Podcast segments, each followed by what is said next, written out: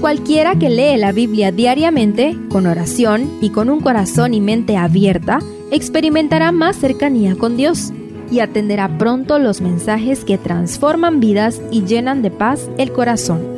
Únete en la lectura de la Biblia en Reavivados por su palabra.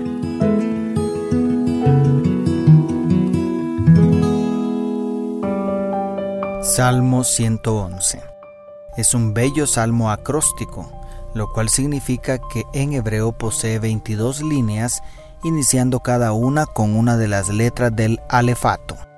Se considera gemelo con el salmo siguiente por su estructura similar.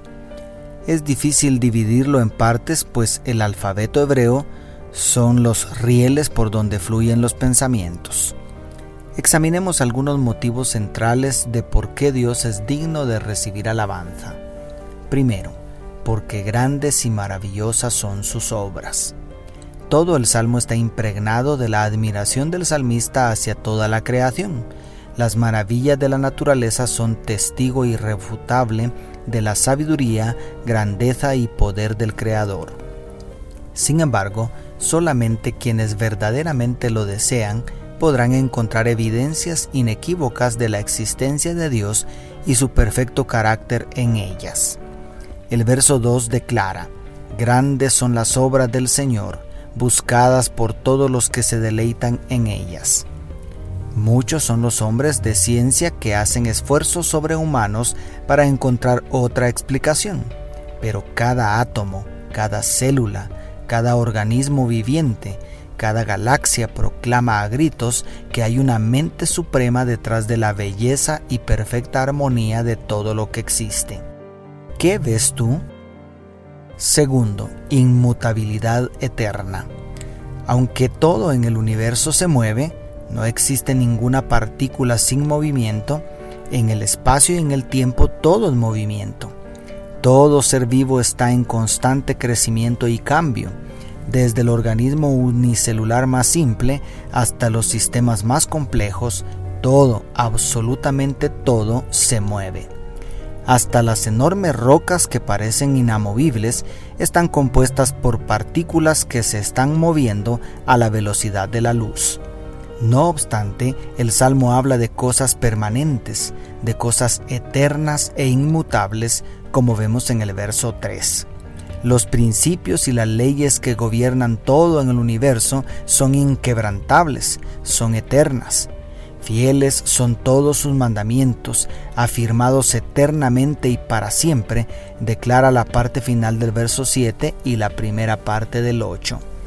Esas leyes matemáticas perfectas hablan de la inmutabilidad de Dios y sus mandamientos. ¿No merecen nuestra reverencia completa? Tercero, misericordia y bondad infinitas. Ciertamente al contemplar las maravillas de la creación, todos quedamos boquiabiertos. El asombro que puede provocar cualquier partecita de la naturaleza es impresionante. Es indudable el poder, la majestad, la sabiduría y la gloria del gran diseñador que originó todo lo que existe. Pero el salmista no se conforma con ese impacto racional, también habla de algo más profundo y hermoso que descubrimos al contemplar las maravillas de Dios. Atributos que lo hacen un Dios único, fuera de serie, nada parecido a todas las deidades y héroes imaginarios que el hombre ha creado. Sí, mi querido amigo, mi querida amiga, la naturaleza también habla del amor, la bondad y la tierna compasión del Creador desde el perfecto mecanismo que posee una célula para procrear otra, hasta el misterioso instinto maternal que provee calor y seguridad a los más pequeñitos, en todo vemos que clemente y misericordioso es Jehová, como dice el verso 4. Por cierto, el salmista afirma que Dios provee sustento en el 5 y también salvación en el 9.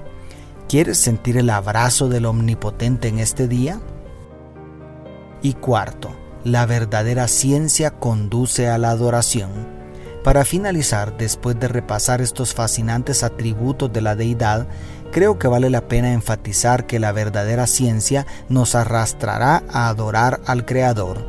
El verso 10 concluye con la categórica declaración, El principio de la sabiduría es el temor de Jehová. Buen entendimiento tienen todos los que practican sus mandamientos. Su loor permanece para siempre. La verdadera inteligencia nos conduce a alabar y obedecer al Creador, sustentador y redentor. ¿No deberíamos empezar siquiera por guardar el sábado, que es un monumento eterno de la divina creación? Dios te bendiga, tu pastor y amigo, Selvin Sosa.